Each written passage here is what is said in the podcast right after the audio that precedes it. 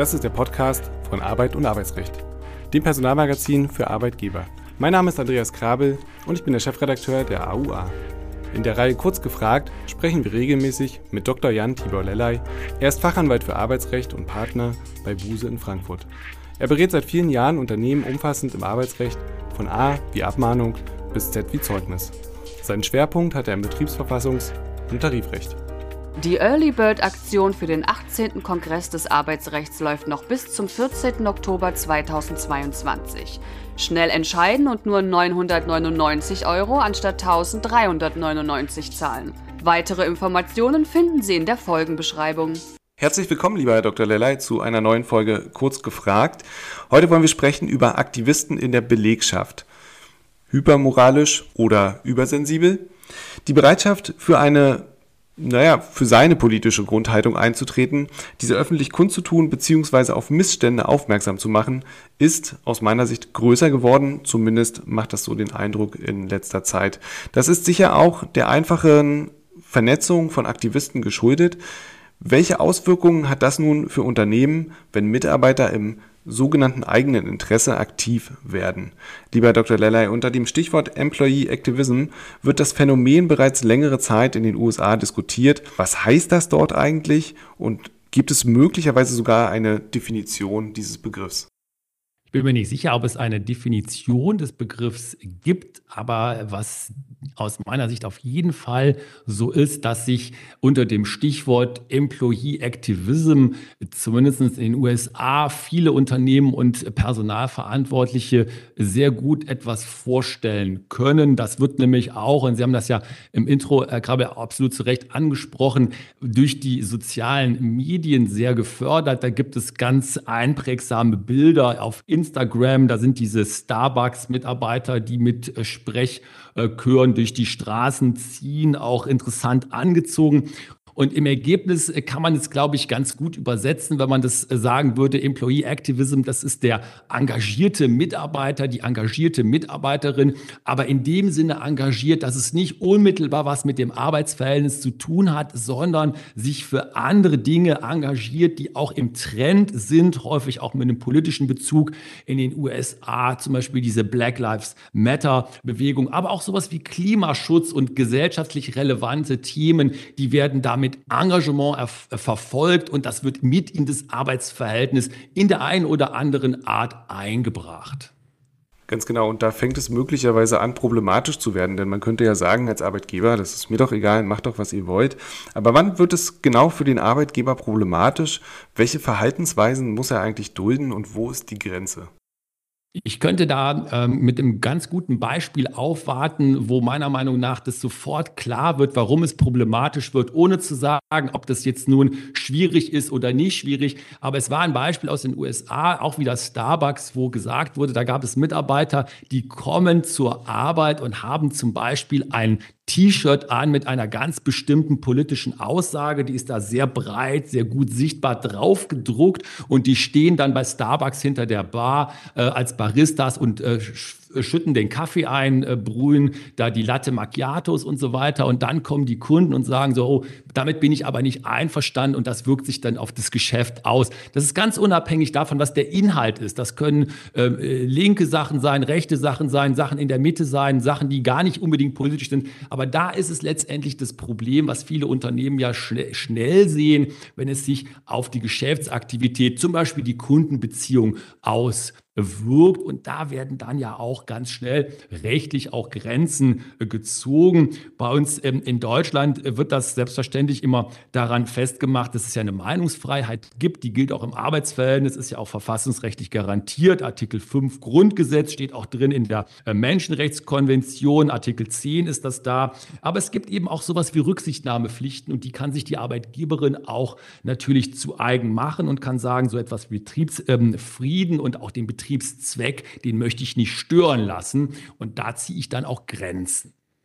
Wie unterscheidet man denn jetzt äh, zwischen privatem Verhalten, außerhalb des Unternehmensgeländes, das nur indirekt Bezug zum Arbeitgeber aufweist, also so wie Sie es gerade geschildert haben, die Starbucks-Mitarbeiter, die fernab der ähm, Starbucks-Filiale laufen, aber etwa durch Arbeitskleidung oder ihre Job-Description auf ähm, Social Media ähm, den Bezug herstellen und solchem Verhalten, wie Sie es gerade geschildert haben, innerhalb des Betriebs.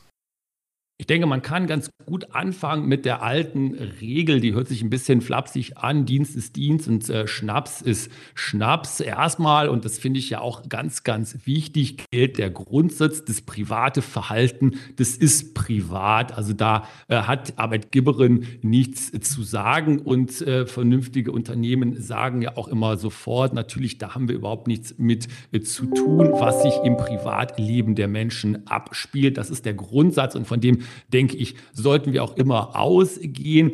Ganz schwierig sind dann die Graubereiche, äh, die Sie ja gerade angesprochen haben. Das heißt also, wenn Menschen, die sichtbar durch ihre Kleidung bestimmten Unternehmen sofort zugeordnet werden können, indem sie zum Beispiel Dienstkleidung tragen, ob das jetzt ein Starbucks-T-Shirt ist oder es gibt ja auch andere, zum Beispiel große Möbelhäuser, die haben so ganz einprägsame Dienstkleidung und dann eben in solchen ähm, Veranstaltungen auftreten, wo ein Bezug hergestellt wird zum Unternehmen. Da kann natürlich das Unternehmen Interesse daran haben und kann sagen, naja, das müsst ihr bitte ähm, lassen, weil wir nicht mit dieser Sache, ob die nun gut ist oder schlecht ist, die ihr da privat verfolgt, in Zusammenhang gebracht werden wollen. Und das Ganze ist dann nochmal verstärkt, weil ja viel mehr sichtbar, wenn das sich auf Social Media abspielt. Also wenn zum Beispiel Leute mit ihrem Unternehmensprofil oder mit einem Profil auf Social Media, was klar zum Unternehmen verknüpft ist, sich in bestimmte Aktivitäten reinbegeben und damit das sozusagen weiter scheinen lassen auf das Unternehmen. Das sind Schwierigkeiten,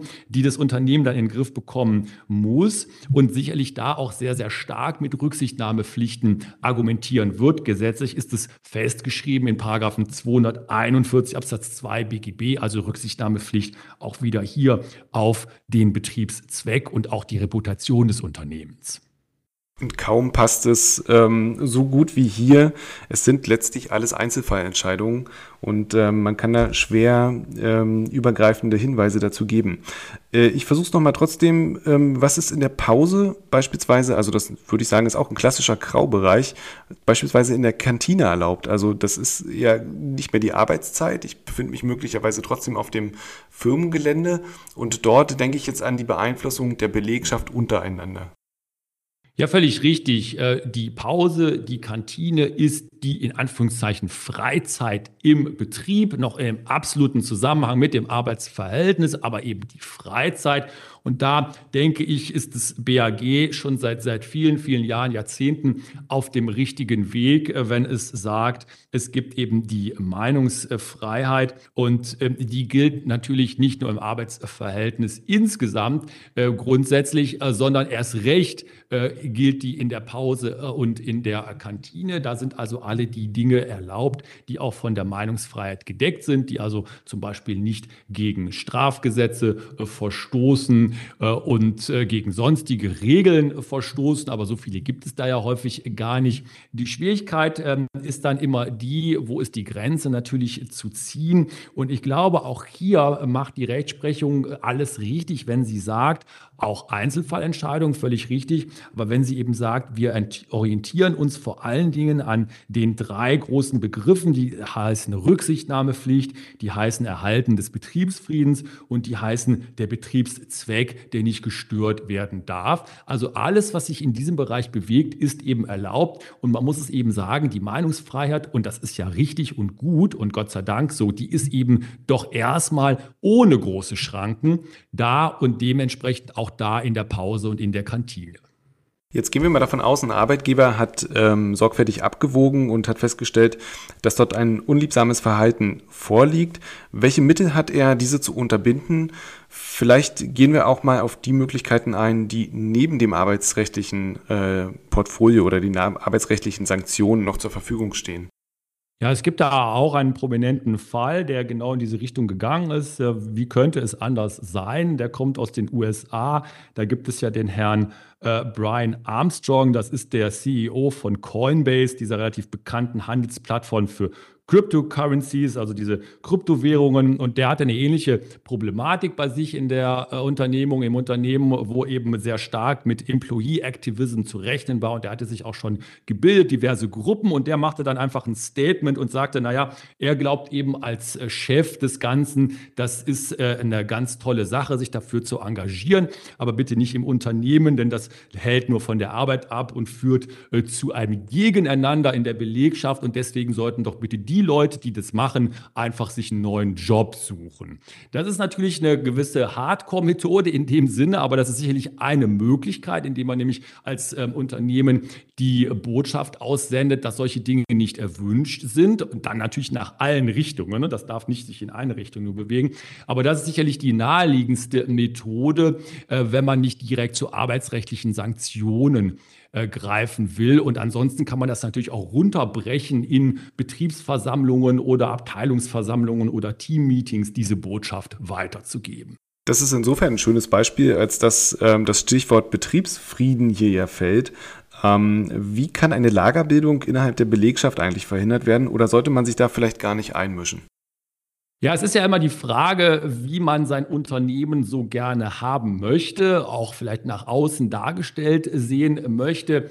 Ich persönlich äh, kann mir ganz schwer nur vorstellen, dass vernünftige Unternehmen so etwas wie eine wirkliche Lagerbildung innerhalb der Belegschaft äh, tolerieren oder gutheißen äh, würden. Denn das wäre ja tatsächlich exakt das, was die Rechtsprechung ähm, immer unter den Stichworten Betriebsfrieden und Betriebszweck fasst. Das wäre damit ja gerade dann nicht mehr erreicht. Man kann sicherlich noch sich fragen, wie weit geht das Lager, ob das jetzt nun ein bisschen politische Diskussion ist, aber wenn es weitergeht und sich vor allen Dingen eben auf das Arbeitsverhältnis auswirkt, dann muss man äh, sich einmischen aus meiner Sicht als Unternehmen und das eben unterbinden, neutral unterbinden, also ohne dass man das eine oder andere Lager bevorzugt, selbstverständlich. Immer gesetzt den Fall, dass es sich alles im Rahmen der verfassungsmäßigen und gesetzlichen Ordnung natürlich hält.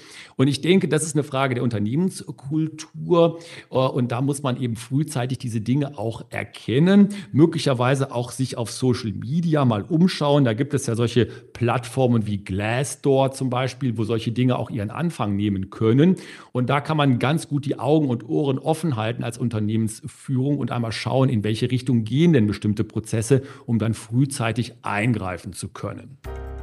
Es ist soweit. Am 7. und 8. Februar 2023 findet der 18. Kongress für Arbeitsrecht statt. Auch endlich wieder mit Präsenzteilnahme. Weitere Informationen finden Sie in der Folgenbeschreibung. Ich will nochmal auf die von Ihnen vorhin angesprochenen Aktivisten eingehen, die sich vermeintlich in der Mitte äh, befinden. Bei Anliegen wie der Bewegung ähm, Black Lives Matter oder äh, MeToo könnte der Arbeitgeber ja auch auf die Idee kommen, das Ganze zu unterstützen und sich das Engagement der einzelnen Gruppierungen innerhalb der Belegschaft äh, zunutze zu machen. Ist das eine sinnvolle Herangehensweise, um möglicherweise günstig PR zu machen? Es ist, äh, wenn man zumindest das sich anschaut, was in der Praxis ja passiert ist in den letzten Jahren, eine sinnvolle Herangehensweise, weil vor allen Dingen in den USA, was jetzt Black Lives Matter anbelangt, ähm, aber in den USA genauso und auch hier bei uns, was MeToo anbelangt, alles beides ja auch Bewegungen, die ein berechtigtes Anliegen haben. Das wurde von vielen Unternehmen unterstützt, äh, teilweise auch sehr aktiv unterstützt, ähm, nicht nur mit finanzieller Unterstützung, sondern auch darüber hinausgehend. Äh, das hat sicherlich auch immer äh, einen Aspekt äh, von günstiger PR, völlig richtig.